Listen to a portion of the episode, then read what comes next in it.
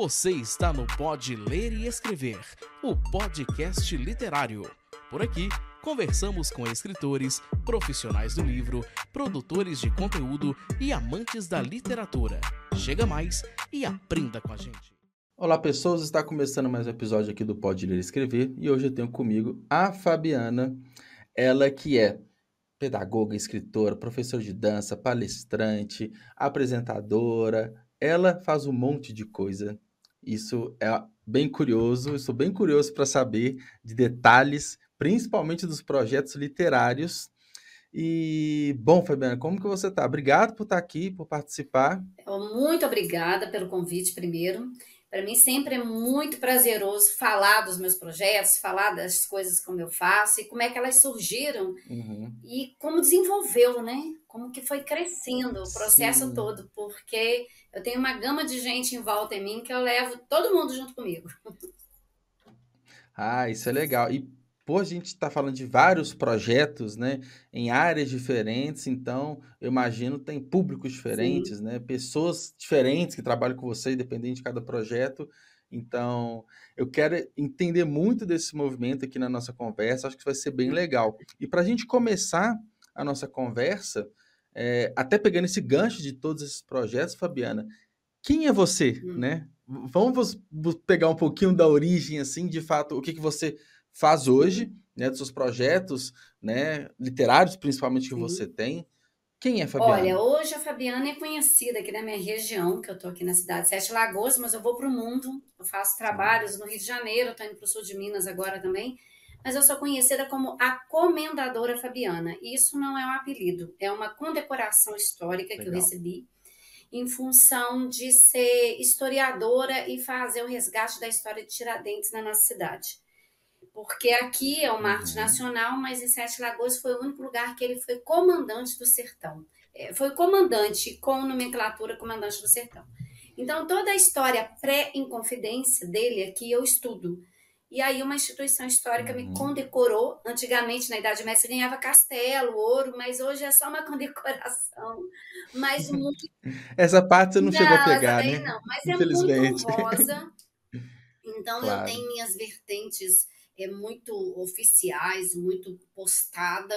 E aí depois eu tenho a minha dança. Então, assim, mas primeiro todo mundo me conhece como comendadora. E foi daí, e advém daí, o meu trabalho literário. Porque gostar de conversar, de escrever, sempre me expressei, isso não tem problema. Mas eu tinha até, é até recente, eu tenho oito livros e há dois anos e meio atrás, três no máximo, eu queria lançar e, e, sempre quis lançar, mas eu achava que ficava muito caro, muito além das minhas possibilidades. Essa é a grande fama e a grande falácia que existe dentro do mundo literário, porque tem vertentes uhum. possíveis disso acontecer. E aí eu fui estudar possibilidades de lançar um livro que foi até sobre Tiradentes, que foi Cartas a Tiradentes, foi um livro de poesia de vários autores, cada um escrevia um texto como se estivesse escrevendo para o Tiradentes. Foi dentro de um projeto histórico. E aí, nessa de buscar informações e editoras, enfim, foi aonde eu descobri que é possível. Na hora que eu vi que era possível e estava dentro das minhas possibilidades de lançar um livro, falei: nossa, eu tenho muitas ideias, agora eu vou levar isso à frente. E aí, como eu não vivo do livro, eu uso a verba que sai de um livro para fazer o outro. E nisso eu estou em dois anos e uhum. meio com oito livros lançados. E eu montei um projeto na minha cidade em que nesse período exatamente da pandemia, que é dois anos, um pouquinho mais de dois anos e meio, eu tenho 80 autores junto comigo aqui, lançado dentro do meu projeto. Uhum. E sempre com essa ah, coisa, e são pessoas que eu fui mostrando o caminho das pedras, e vamos junto que dá certo. Uhum. Aí todo mundo começou. Então, assim, meu primeiro livro foi né, né, escrevendo sobre Tiradentes, depois veio Poesia Histórica, História Eu Não Consigo Tirar de Mim, que foi Rosa uhum. com Espinhos.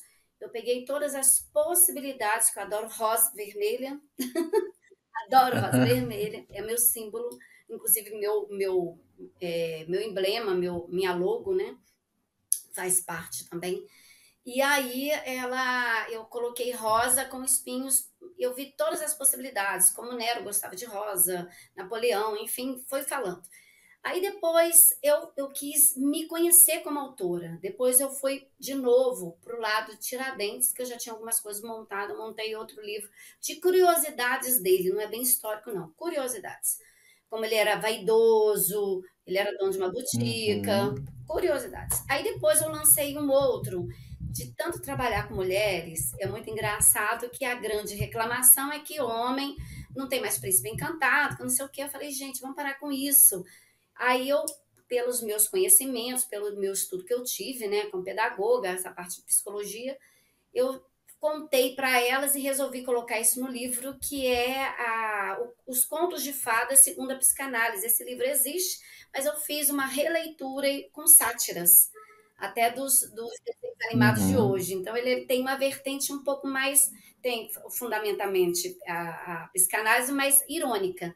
Então é nem rei, nem príncipe, nem sapo, vá ser feliz. E eu canso de falar que o próprio título já é um spoiler do que é o livro, que nenhum dos três, segundo uhum. a psicanálise, é bom. Depois eu lancei Todo Mundo Me Pergunta sobre Dança, e eu dou aula de dança como terapia, e virou dança terapia dentro do projeto para ajudar mulheres. Então eu dou aula de dois, duas linhas de conhecimento da minha família, que vem de família.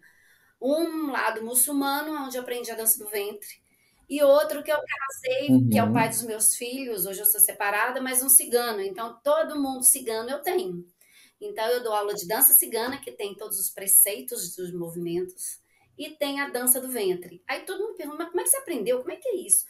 E, lógico, eu fiz curso uhum. depois, né? Me preparei mais. Mas eu tenho estúdio de dança, onde eu dou a aula, e aí eu resolvi, ah, agora eu tô assim, me pergunta muito, eu faço um livro. Ah, tá perguntando toda hora como é que eu aprendi. Fiz um livro Dança do Ventre Minha Vida. É autobiográfico, com fotografia de família muçulmana, que eu não sei o que, é bem interessante. E aí depois uhum. veio os coletivos, que é as coletâneas que eu fiz. Madre Pérola, bem no período da pandemia, que eu baseado na ideia do a frase do Rubem Alves, né? É, Os feliz uhum. não faz uhum. pérola. Então vamos ressignificar essa dor da pandemia e tal. Fizemos um livro e depois, agora, no final do ano, é, em setembro passado, lançamos o Pérola Negra, que aí já é uma vertente de falar, porque a Pérola Negra ela é muito rara. Então, o que é raro para você? O amor é raro, o respeito é raro. E aí vamos uhum. falar da raridade.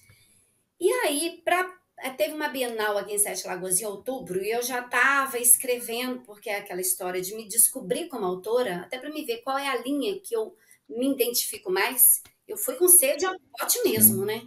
Todas as vertentes. E aí eu disse assim, vou escrever um romance. Até agora eu não escrevi romance. Vou escrever um romance porque eu tenho uhum. já formulado na minha cabeça a ideia. Aliás, tem muito mais do que uma.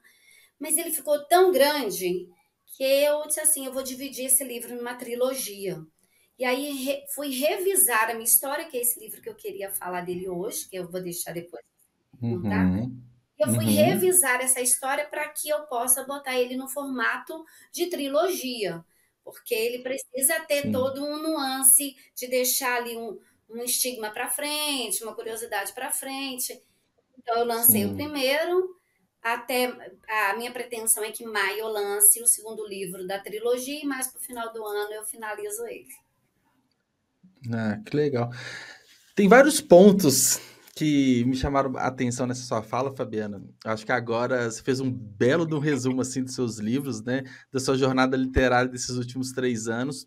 O primeiro ponto que eu queria perguntar é o, o porquê da literatura, assim. Eu falo porque assim cada um tem um momento muito particular que é uma virada de chave, né? Do tipo é, descobrir a literatura com outros olhos, né? Porque a gente às vezes fica só lendo, de repente bate aquela vontade, a necessidade de escrever. Sim.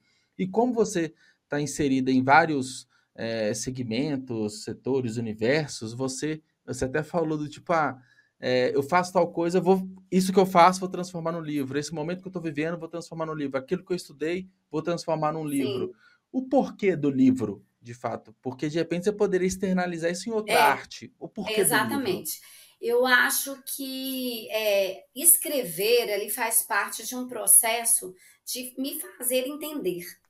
Porque eu sou pedagoga e a pedagoga ela sabe muito bem que as pessoas elas aprendem, os alunos, né? E a gente vai aí até na fase adulta, cada um tem um segmento de